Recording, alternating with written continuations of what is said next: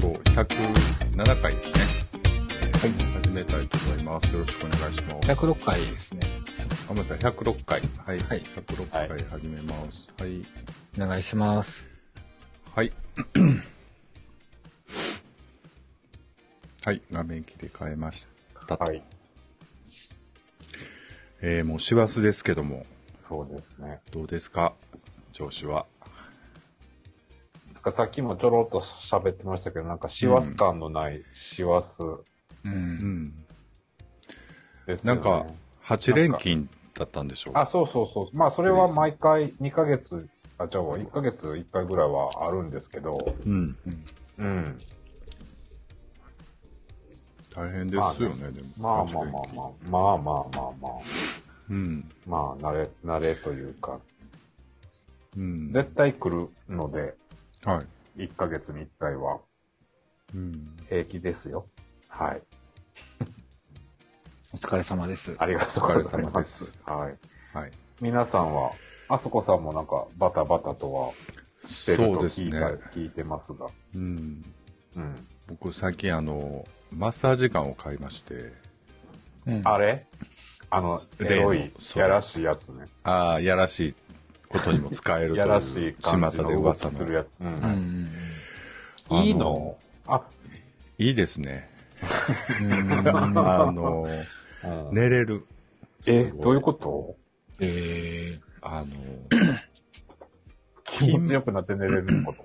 筋膜リリースっていう用語最近流行ってるじゃないー。ですか。うんうんほあの、大阪直美も使っているという噂の、あの、で、型がすごかったんですけど、僕、うん。あの、でも、やっぱり運動不足なんでしょうね。で、やっぱりそういうのをしないとダメだ。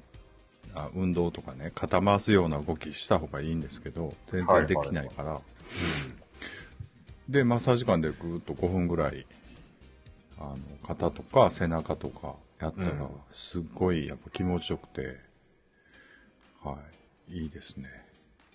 こう、なんかか、首、可動域が広がるとかそういう感覚とかも出てくる。そそんな使いこなせてはないんですよ。もうつい最近なんで。あの昨日届いたんで、実は。で、昨日ちょっとやってみたら、うんもう今日すげえ寝れたんで、うん。よかったと思って。うん。なんか、イメージ的には、その、揉んでいる方ではなく、その、掴んでいる方の肩が凝りそうなイメージがあるね。いや、もうだから、なんやろう。僕も使い方をさ、これからちょっと検索しようかなぐらいな感じなんで、うんあの、合ってるかどうかわかんないですけど、あんまりその、何しかね、すごい圧なんですよ。うん動き。と、そのうん圧力が。うんドドドドドドってやつよな。そうそうそう。うん。だからその僕持ってないんでちょっとわかんないですけど、あの、アダルトビデオで見るようなこう、ブーみたいな、あんなじゃない。あの、うん。ももっとなんていうのかな、あの、本気。本気。うん。なんか、砕けそうな感じやんな。そうそうちょっとした硬いものを。で、ん僕かというと3段階なんですけど、うんもうそんな最初しかよう使わねん。もう、あの、怖くて。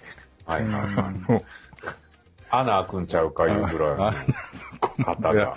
なんか骨が壊れるのではないかみたいな。いや、オーバーですけど、まあでもそれぐらいの威力あると思う。えうん、一番弱で。まあ、アフターショーでちょっと持ってきますけど。はいはいはい。うん。なんかね、バッテリーでそうん動く効くんや。で、なんかそのツボが多分どっかにあるから、うん。あの、昨日肩と背中と、あと足裏やったんですけど、うんうんなんかその自分のすごい、あの、疲れてるツボを探せば、なんかまあ、もう手放せなくなるのではっていう感じ。だからエロいことには使えないと思いますけど、わかんない。その、激しすぎてと。導入には使えると思いますけど、導入。うん。その、まあまあいいや。はい。いや、聞きたいんやけど。諦めないで聞きたい。いや、なんかペア、ペアでね、なんかマッサージの試合みたいなことはできると思うんですよ。ああ。あの、やっぱり自分で背中の届かない部位とかあるっていうか、うんやっぱり、やってもらった方が絶対気持ちいいとは思うんですけど、うん。うん。だからそういう、実際のプレーには使わないけど、そのプレーに行くまでのなんかその前スキンシップ儀というかね。的なうん。ことには使えるのではないでしょうか。うんっていう僕の今の感想です。はい。まあなんかね、使い方あれば教えらせください。はい。教えてください。はい。えっ、と、じゃあ、今回、えっ、と、最初のくだりね、ちょっと行きます。はい。はい。あ、はいごめんなさい。近況をちょっと言い残したことはあります？野口さん。近況？近況は、えっと、僕もなんか、あの、前回の、あの、収録のた時が、ちょうどブラックフライデーの時期だったんですけど、はいうんうん。その時に、あの、自分向上させるグッズ、はいを買いまして、はい。それがあの、パオっていう、あの、やつなんですけど、パオ。パオ、知ってます？パオとは？パオは、あの、あれですよ。ビ、ビ、ビ、美顔器？うんはあはあはあはこれ。あ。ああ、口に加えるやつか。ロナウドとかが加えてるやつ？そうそうそうそう。はいはいはい。これを買ったんですよ。えー、顔が引き締まるってやつか。引き締まる。そうそうそうそうそう。うんこの辺。僕がずっとここが嫌って言ってたうん。小顔うん。が。うん。で、2週間ぐらいでしょ、うん。最初はなんかね、ここがすごい筋肉痛になった。うん。なんか30、1日朝朝晩30秒するんですけど、えうん。そんなんでええんよ。でもそれじゃあかんと思って、い 2, 2分ぐらいやってる。いいって。えー、でもなんか、今日ちょっと、なんか、すっきりしたような。ほんまに？ありがとうございます。はい。でももう、野菜張ったもんな。そうねん。でもだからなんか顔のあれが気に入らなくて、うん。うん、パオを買った。はい。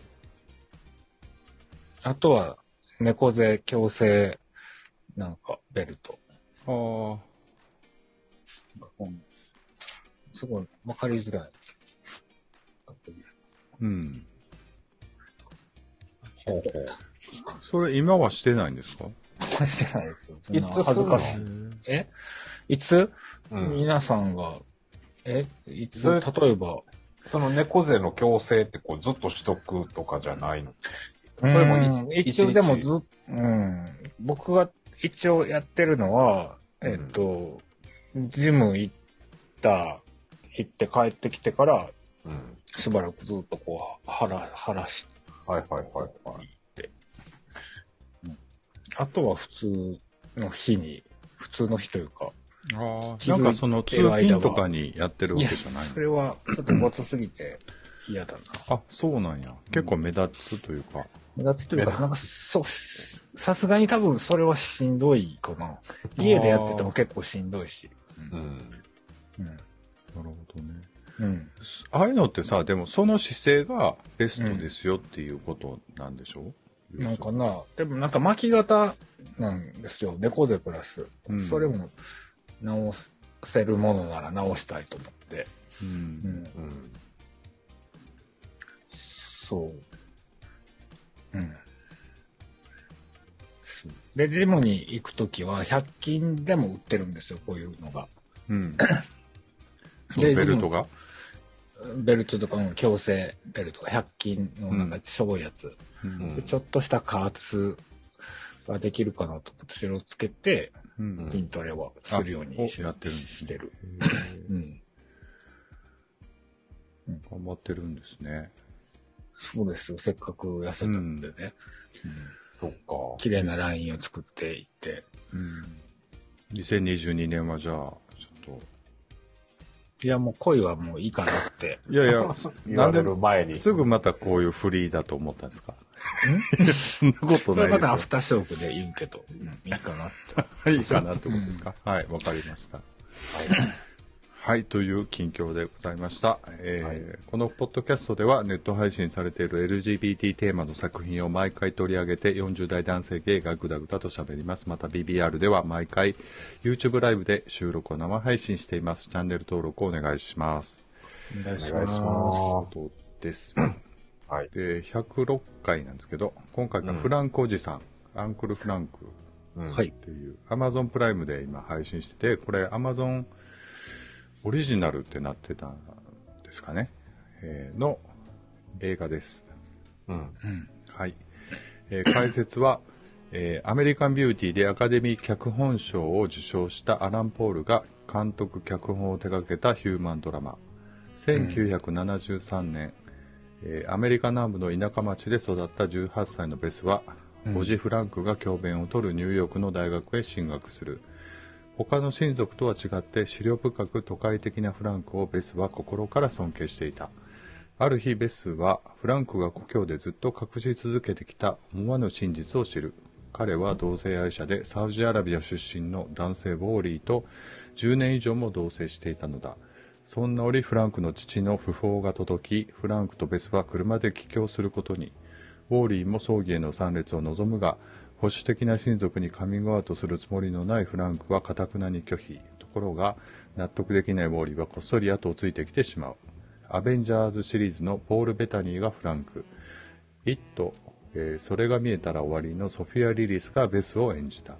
Amazon プライムビデオで2020年11月25日から配信という作品です。はい。はい。えーこの番組ではメンバー気になったところを、おぼちぼち語っていくっていう感じなんですけど、はい。えっ、と、僕ちょっと何もかけてないんで、えー今日は野口さんからお願いします。僕、えっ、と、いきなりちょっと飛んでしまうんですけど、はい。うん劇中で、あの、キーパーソンとなるうん。少年が出てくるんですけど、その子がサミュエルって言うんですけど、ちょっと画像を探したんですけど、なくて、はい。サミュエルって子がすごい可愛かったんですよ。はい。以上です。あの、もうこの番組、あのネタバレなので、あの、もう、うんガンガンネタバレで喋りますけれども、うん。サミュエルっていうのは、実はそのフランクが、えーの初めての相手ですよね。そう、ね。学生時代の。うん。若い頃の。で、サミュエル、う。うんんサミュエルと、えーイチャイチャやってるところを、実は父親に見つかって、うん。そこで父親から、あの、もう会うな、会ったらもう殺すぞお前らって言って脅されて、うん。で、サミュエルは、あ、サミュエルじゃない、フランクはサミュエルに、えーうんもう会えないと。こんな変態に、今なら僕たち戻れるみたいな感じで、うん。拒絶すると、サミュエルは、えー自殺してしまうっていうストーリーがあって、まあそれが割と、その、この映画というか この話のうん。肝になりますよね。過去のエピソードが。そう。フランクが、その、地元に戻りたくない理由が、お父さんが強いのかと思ったんやけど、実はサミュエルうんが強、強いかったですよね、これね。うん。そうですね。サミュエルとの思い出はトラウマになってて、はい。で、ニューヨークではもう別人格というか、まあ過去を捨ててうんい。てるので、あの、うん葬式の時も戻ってもお酒を飲まない、酔ってないといられないみたいな。うん。で、その父親にバレたせいで、サミュエルとそういう悲劇的なことがあったために、父親が死んだっていう事実自体がまたトリガーになってっていう展開になってたのかな。そのサミュエルにとって、あ、うん違うわ。フランクにとって。うん。はい。うん。あの、オオーリーとフランクが、そのお酒のことでなんか喧嘩してたうん。んですけど、オーリーがちょっと意味深なことを言って回収するのかと思ったんですけど、なんか二度と同じことは嫌だみたいなことをなんか言ってていたんですけど、うん何のことなのか最終的に僕には分からなかったんですけど、うんそこの覚えてます？そのうん。文字通りでもあれじゃないかな。自殺未遂とかじゃないのかな。あの命を助けられたっていうふうに、あの、おアンクル・フランクっていうか、フランクが、メイ、うんメイ、何やったっけ？名前。ベス？ベス？ベス、ベスに、うん。あの、ウォーリーには命を助けられたんだっていうふうなことをドライブ中に言うと思うんですけど、うんうんうんだからあれ文字通りだから、なんか、まあ、自殺未遂かもうそれぐらいなんかちょっと自暴自棄なことになってた。うん。うん。で、ある頃、辞めてたんじゃないのかな。もしかしたら、うんそのニューヨーク時代は。で、逆に、うんあの、あれはやってた。マリファナは薬やってた。マリファナは酔わないからみたいな感じで最初言ってたと思うんですけど、かなと思ったりはしましたけど。はい。テリーさんはどうでしょうん。うかはい。なんかね、その、この、フランクおじさんってすごい可愛いタイトルやねんけどう、ん。うんそのなんか自分のせいで、その、サムが自殺したり、で、うん。結局お父さんが亡くなって、お父さんの衣装をみんな家族の前でう。うんん。弁護士さんかなんかが読むシーンがあるんやけど、うんうんうんそこがもう悲劇的にすごいやん。なんかひどかったよね、あれ。あのー嫁には、妻にはこんだけ財産残します。なんうん、で、なんか、うん次男、あれ次男か。次男と長女にはうん何,、何万ドルか残します。2万5千ドルって言ってた。2万5千ドルとかって言ってたけど、で、おばあちゃんあれ。おばあちゃんというかお母姉やなさんか。妹お母さん、あ姉？姉か。姉か妹。うん。にはまあまあ、その残すけど、長男の、長男、長男のお前にはなんか、憎しみだけ残すみたいなう、ん。軽蔑と、あとは名前を継がせることを、を恥じる、恥じるみたいなこと、ねみたいな感じの、英語の言い回しな。うん思いを残すのみや、みたいな。うん。うん。なかなかこう、ほら、可愛いタイトルの割にはなかなかヘビーな内容の映画やなと。で、ヘビーですよね、この映画ね。うん、よく、だって結局その、ね、あの、自分の発言が原因で、うん。最初の恋人もなくし自殺させてしまうわけやし、うん。そう思うと、なんかその、何？ニューヨークでのフランクさうんん。が、な、そこまで、なんか割り切って、生きていけてたんやっていうのもなんか不思議に思ったりもするな、今思うと。うん。まあでも田舎と都会の問題ってうん日本人でもあるあるだとは思うんですけど、うん。でもその都会に出たからって言ってすごい割り吹っ切れるかって言ったら結構やっぱり、まあね、でも都会の顔をするんやろうね、多分。うん、都会におるときはね。そう、うんで、そこでやっぱりウォーリーと出会って、うん。あの、リハビリじゃない、セラピーじゃないけど、なんていうのかな、そういう、ちょっと立ち直れたってとこあるんでしょうね。だからその関係性が、あの映画の最後の方でも出てたとは思うんですけど、うん。うん。だから10年付き合っていろいろ分かり合ってる中でも、やっぱりあの、土壇場ではこう、殴り合いみたいになって、うん。お互いに変態とか、あお互いというか、まあ、ウォーリーのことを変態とか罵って、うん。子供みたいなことをしてしまうぐらい、やっぱり、うん。まだしこりは残ってて、みたいな感じだったんでしょうね。うん。うん僕あの遺言がいつ書かれたものなのかっていう話もあるのかなと思ったりはするんですけど、だからその死ぬ直前、あの、いい年になってまでああいうふうに思ってたんだとしたら本当にお互いにとって不幸な話だなとはう。んまあよね。ね。そのお父さんにとっても。うん。で、お父さんがその若い時にもう二度と会うな、もし会っうん。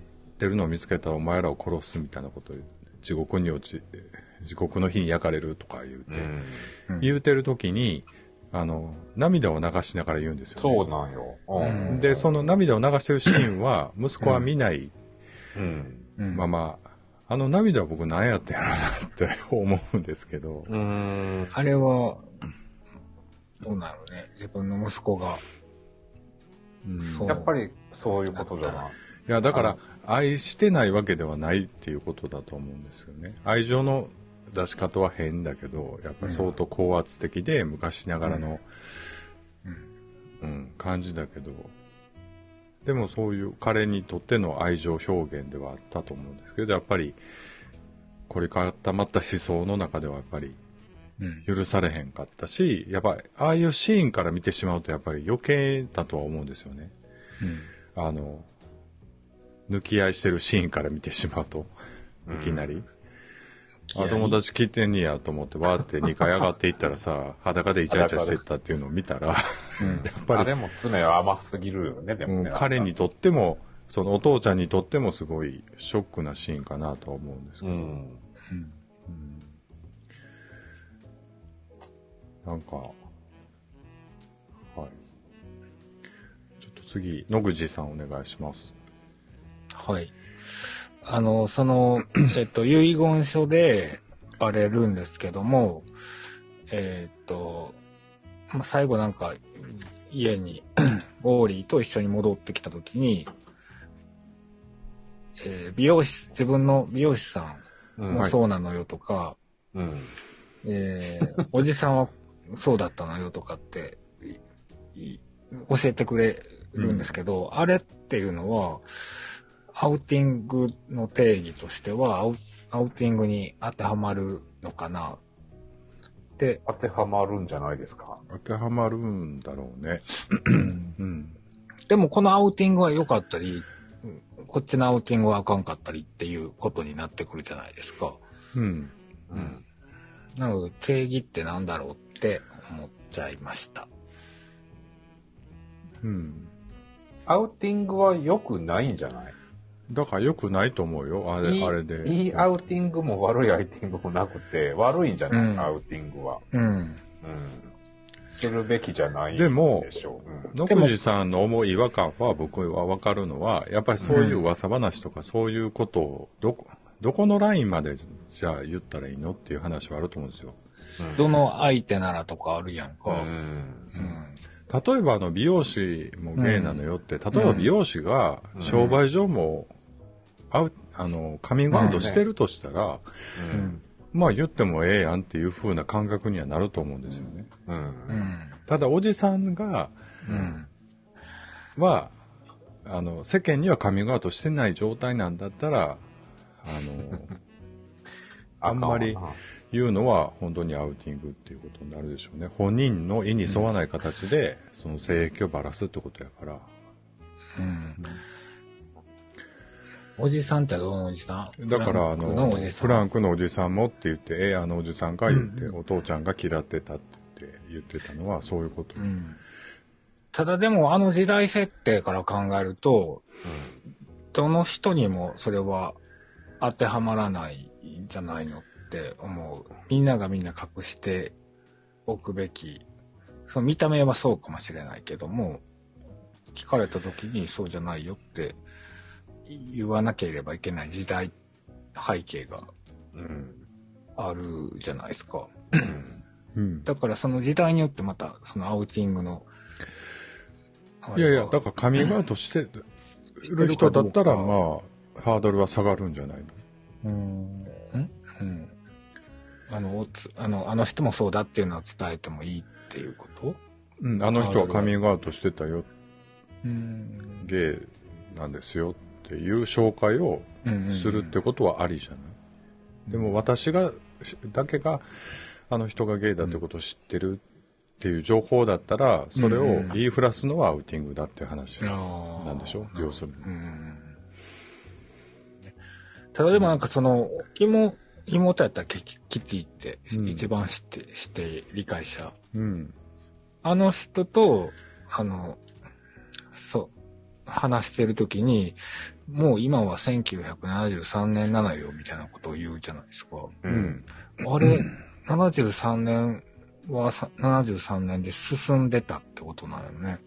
きっとね。アメリカではそうやったってことなんじゃない？うん。73年もあかん、あかんというか、あの、よろしくないと言われてる時代なのかなと思ってたんですよ、僕。まだまだやけどってことじゃない？あの、妹さんの感覚ではって話じゃない？うん。うん。でもその、まあ、うん、いその都会ではないやんか。うん。うん。でも、なんか、先行ってる人はそんな感じやったんじゃない？ああ、そうなのかな、うんそういうことなのかな。で、ほら、結局、割とみんな、なんか思いながらやけど、うん。みんな受け入れてくれてたやん、家族。うん。なんかいろいろあるけど、あの、うん。なあ、誰？誰かは、えっと、妹の旦那。妹の旦那。旦那。うん。だから結局あの妹さんは誰にもアウティングしてなかったんだよね。うんそうねそういう意味ではね。うん。うん旦那にも言ってなかったから、旦那がその時に初めて知って、うん俺は納得できないっていうか、俺は賛成できないって言って揉めてるっていうのが最後まで続いてたけど、あの、庭でなんか飯食ってる時もなんか言い合いみたいな感じになってましたけどね。うんはい。うん。そう73年って僕が生まれた年やからうね。ん。うんそうですね。まあ、うんでもだから奴隷も解放、黒人奴隷の制度も法律的に、法律的にというかまあ、なくなったけど、ずっと今までも続いてるじゃないですか、ブラック・ライブズ・マターとか言って。うんだからそのグラデーションではあったんじゃないですか、そのいろんな意味で。で、女性の問題もそうだし。だからそういう感覚が早い人は、理解者としてああいう発言になるっていうことなのかなと思うけどな。で、なんかやっぱ女の人の方が理解するよねっていう、ああ。う。うんん。この映画では。そうですね。まあ、弟もなんかまあちょっとこう、なんかありながらもまあ僕にとっては、兄さんは兄さんやみたいなことが言ってくそう、れてたけど。だから、ノープロブレムとかっていう言い方も上からの言い方で、はいはいああいう言い方もカチンとくるっていう人今おるとは思うんですあよ。あ。そう、そう言われたらそうよね。だから、お前らに認められうんる必要は別に僕たちにはないみたいなうん強い言い方ってここ10年ぐらい出てきてるとは思いますけど。ううんん。うん。でもまああの時代のあの男の人、ああいう感じの男の人だったら。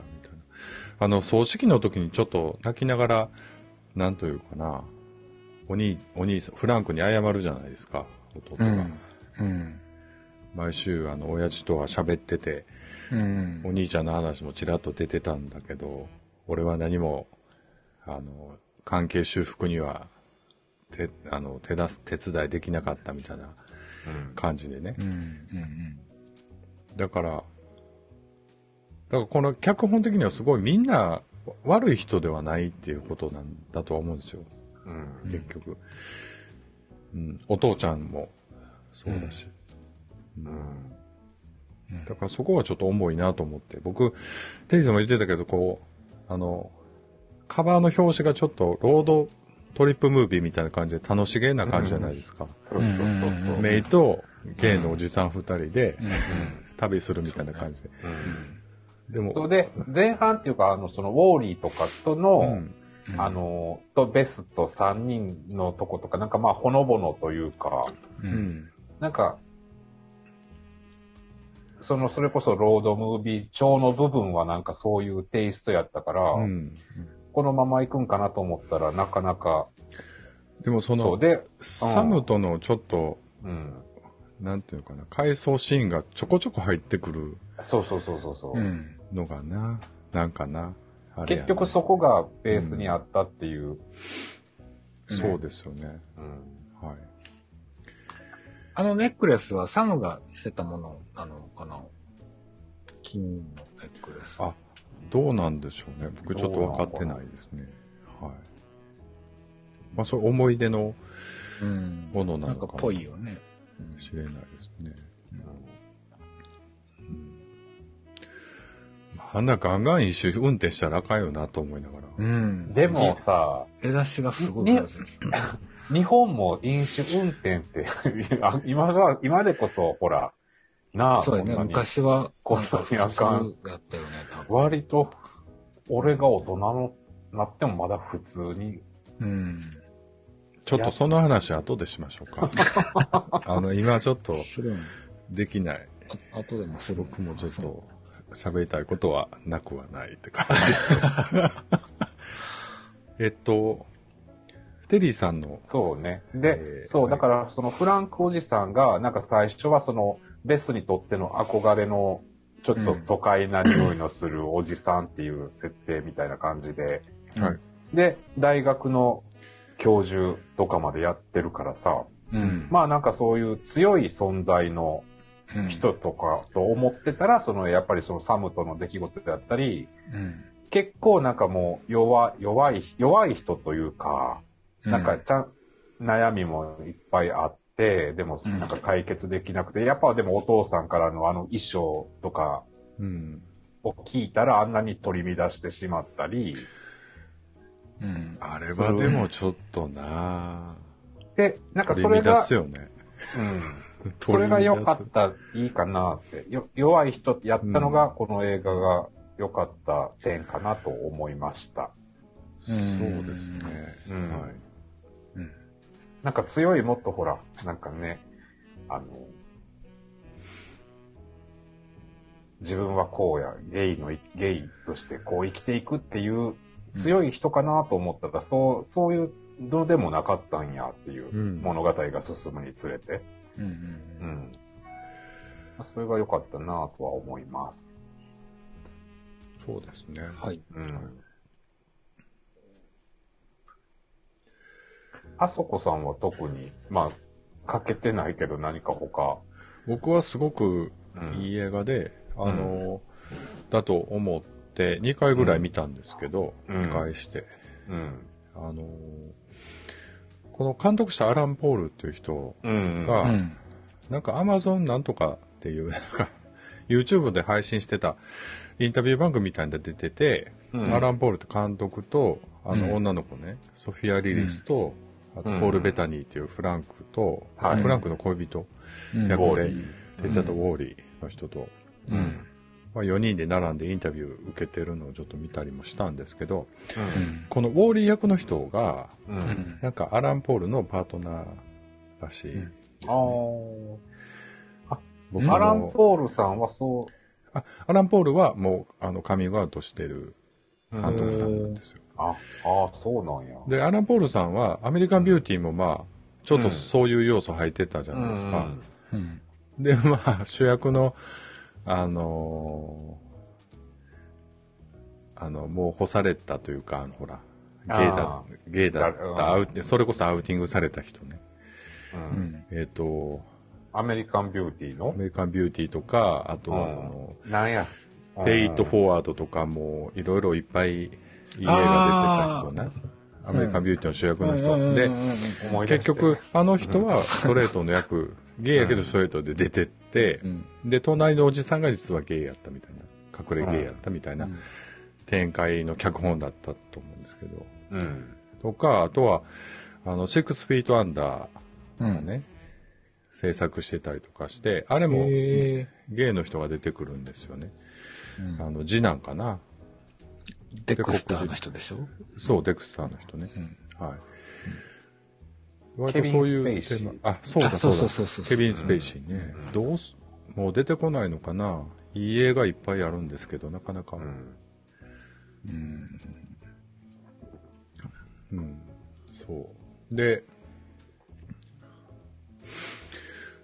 で、なんかその彼氏さんの、の、がいい味出してたなと僕思って、うん彼氏さんというかうんパートナーさんというか、あの、ウォーリーウォモーリー？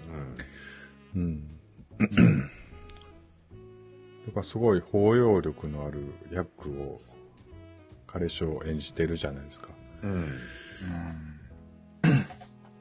え？え、そうでもない？え 何が気になる？うん。の、僕じいさん。いや、僕、僕にはなんかちょっと、ちょっとあの、なんかやりすぎ感が見えたけど、あ、そ包容力、トゥーマッチ包容力。あ、構えすぎってことですよね。うんえ、どういうことじゃなくて。うん、構えすぎというか、ちょっとできすぎじゃないと思った。ああ、いい人すぎるってこと、うんあまあそうね、まあその嫌いはありますけど、まあそれぐらいのバランスとってそうなったのかなと。ででも、彼もちょっと涙を流すシーンがあるんじゃないですか、途中で、ホテルの廊下で。あの、なんか、いつでも話を聞くって言ったら、プーッと無視されるみたいなシーンでね。うんうんうん。うん。なかなか悲しいなと思ってうんあれ見てましたけど。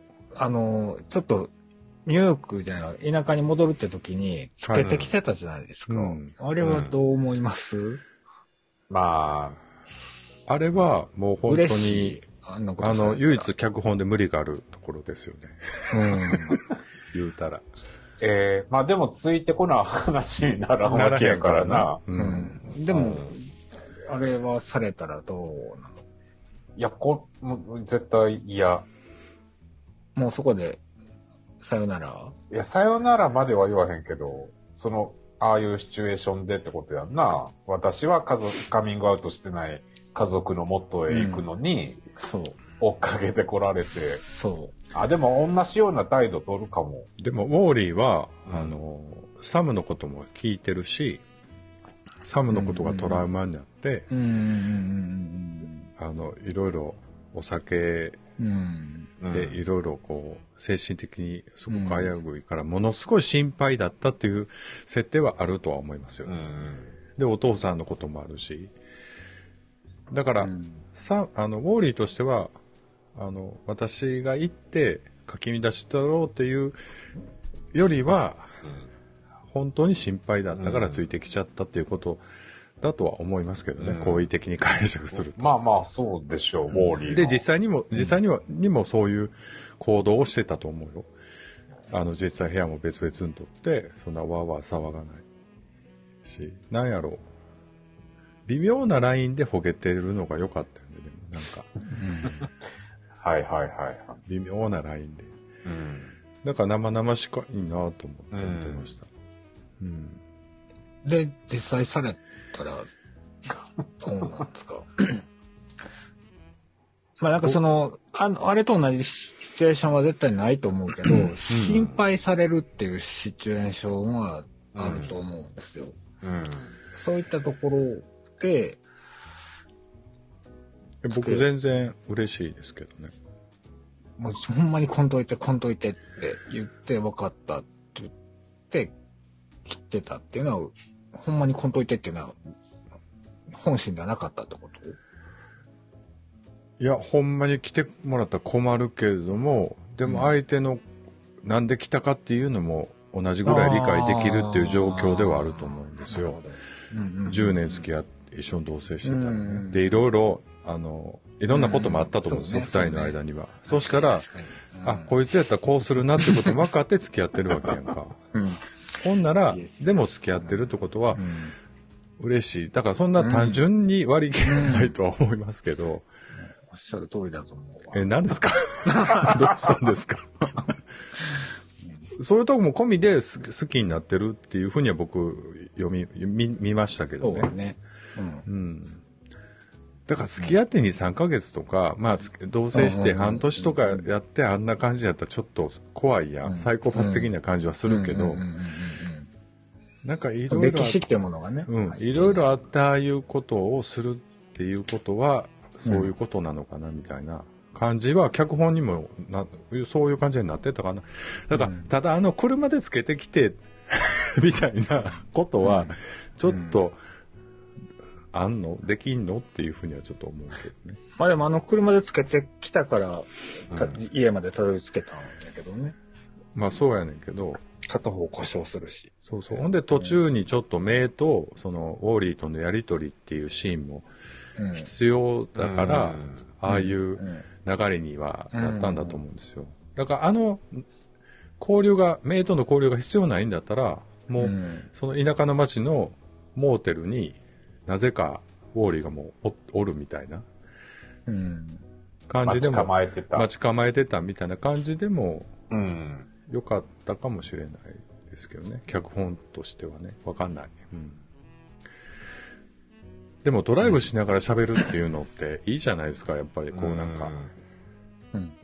違う頭の回路で割と無防備にいろんなこと喋れる感じもあるからうん運転中とかって、特に。うんうん。そう。いいよね、ああいうドライブ、うんロードトリップムービーっていうんですかね。はい。僕あの、アマゾンのね、うん。レビューというか、IMDB うん。のレビューを見てたら、結構ね、うん腐す人がいて、点数低い人が多いんですよ。へー1点とか3点とか。何を、どういうこ理由で？だからゲイが嫌いな人多いんだと思う。僕、その理由を読んでたけど、あんまり理由をかけてない人が多かったうです。ん。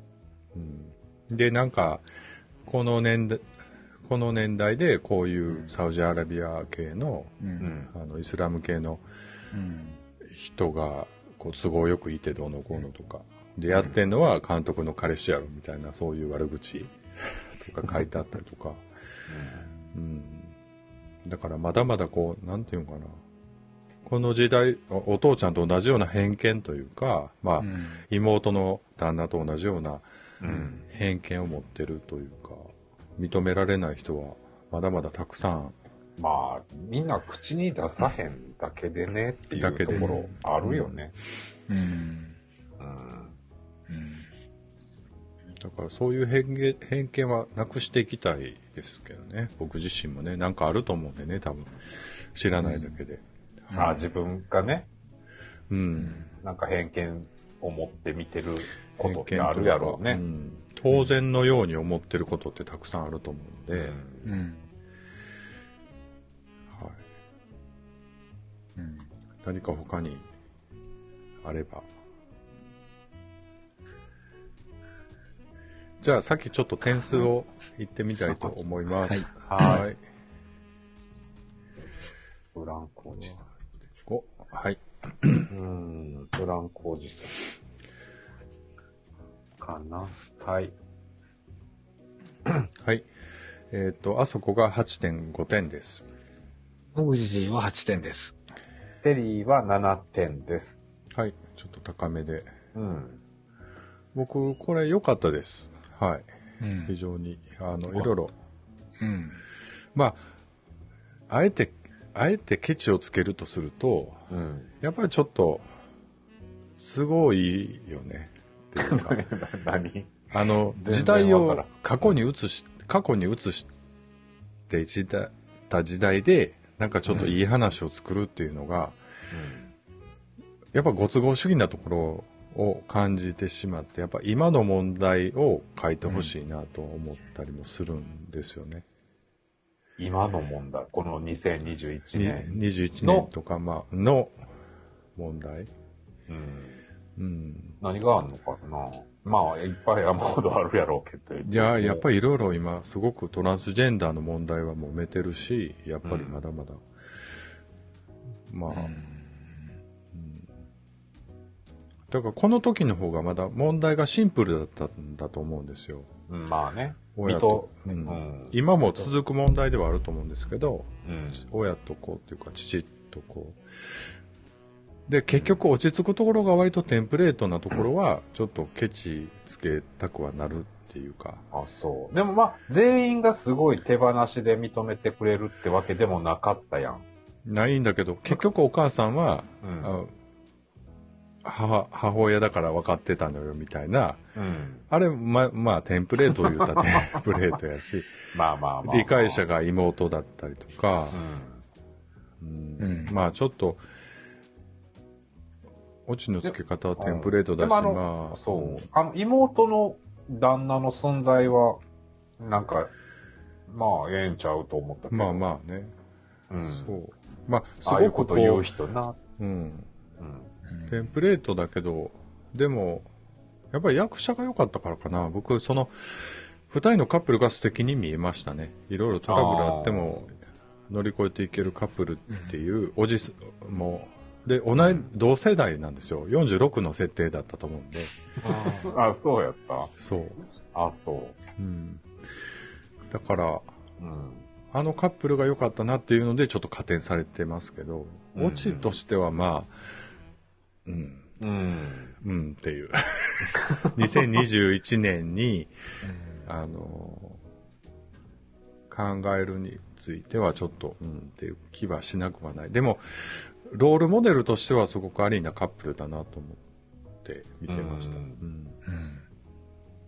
そう。はい。はい。野口さんは点数についてちょっと解説を。いや、で、あの、いい、良かったんじゃないですかね。なんか、あそこさんがテンプレート、テンプレートって言うから、もう、うん。でも、その、なんか最近の話題をもっと、あの、入れてほしいとかっていう話をしてましたけど、去年その Tales of the City の新版を見た時に、あれはもう現代により近い話、よ現代の話じゃないですか。うん。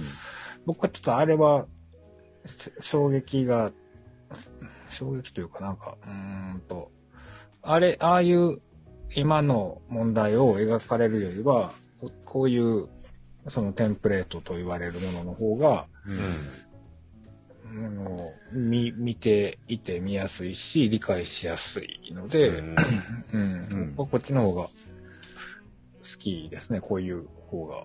うんまあ単純。何が、えっ、と、嫌われていて、どういうものに対して嫌悪感を抱かれているのかっていう、あの、絞られて、描かれている方が見やすいので、うん。うん、ここ結構、今年の中では、よ、良かったんじゃないかなっていうぐらい、一番いいんじゃないかなっていうぐらい、あれですけどね。はい。テリーさんは、うん。はい。よかったと、よかったですよ。で、あのね、あ、そう、時間がちょうどよかった気がする。1時間これすごい短かったね。ね90分ちょいぐらいで。そうそうそうそう。でも、なんかちゃんと、うん。うん。でも内容はちゃんと、そうはいそうそうそう。詰まってましたよね。うん。やっぱりその、僕いつもなんかこう、いなんかこう、途中であとどんだけあるんやろうとか見ちゃうんですよ。わかる。うん。うん うんそれ、そういう、うん、それがなかった。うんなんかもう、うん、ちゃんとずっとこの物語が、うんうんつうんどうなっていくんやろうっていう興味がずっと持てるうん流れになってたから、うんすごい良かったと思います。そうですね。よかった。はいね、うん時間の尺はちょうどよかっうたん。ですね。あまり語りすぎず、語、うんあの、足りないところもなくていうう。なく。うんうんまあ、最初出てきた、あの、ベスに言い寄ってくるブルース彼氏ね。ゲイゲイの子。うんうん。あの、あれとか、まあ、ゲイ、いるあそこのエピソードとかは思ったりもするけど、あれもまうんあ、でもなんか、あ、あっから広がんのかと思った。なんか、あの、ネタに寄せられたりとかうんするんかな。あの、ウォーリーがさ、扉開けた後に、こう、あしらう感じがものすごいゲイっぽくてよかったわ。まあ、あれはちょっといにないってけず、感じ。いけずやったすな。ごいいけずな感じがすごいよかったわ。うんでもウォーリーからしたらもう一発であれがゲイやっていうのが分かっタイプじゃないからあんな態度になるの？じゃあい。や、だから本能的にと言ったらまたあれやけ敵ど、あの、うん彼氏に手出すようなタイプやって見抜いたんやんな、結はあ、は局。あはあはあ、あ、これは、こいつ、でも、まあでも、ひ違う角度で言えば、うん。すごい誤解もあるかもね。どういうこと？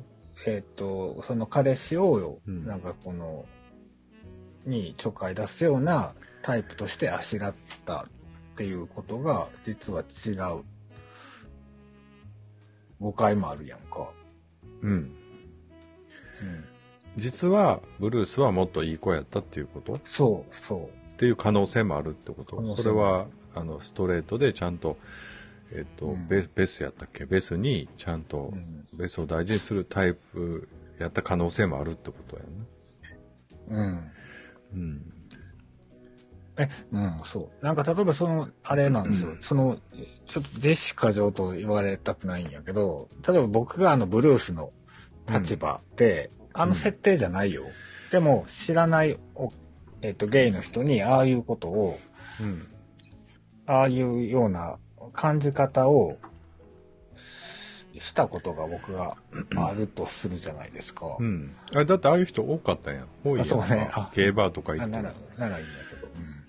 ああいうのなんか嫌やなと思った。うん嫌やけど、ものすごい僕好きやなわかりああいうの、あであいう壁、シャッター下ろされてから、こじ開けてからがすごい仲良くなったりもするわけやん。あ、うん。そうはわからんけど。よからん？いや、その、仲良くなったりするわ、する人もいるけども、うん、そう、いるし、まあ、うんそう、もともと仲良くなられへんタイプもおるけど。うん。そうだね。そう、僕は仲良くなれへんタイプやから、ちょっとうん嫌やなと思って。うん。あの、うん。見る分としては楽しいというとあれやけど、うん。嫌だなと思った。あれでも、この、アラン・ボールの、アラン・ポールか、アラン・ボールの、こう、そういうちょっと、ゲイっぽいところ入れ込んだら、ああいう脚本になったっていうことじゃないかなと思って見てました、僕だから。うん、実際にでも、うん本当にい、うん、あの、いいるし、うん、わかりやすい。で、ああやって言い寄ってくる人が、やっぱりあれぐらい有名人になると多いんだろううんね。うんああいう感じでこう近づいてくる人。うん。うんで、割とシュッと男前な子も多いんやと思うんですよ、俳優さんとかやったら。うん。うんだからそういうのが盛り込まれてるのかなと想像してみると、すごく面白かったね、あのシーンは。ちょっと。うんうんはい。ということで、今回割と綺麗にまとまっちゃって、映画みたいな感じでサクッと終わりそうなんですけど、こんな感じで終わりたいと思います。はい。ほい。で、次回はいよいよね、今年最後の配信になりますけれども、また、後ほど、えーまたぜひ聞いていただきたいとよろしくお願いします。思います。はい。お願いします。はい、じゃあこれで終わります。今日もありがとうございました。ありがとうございましたおやすみなさい。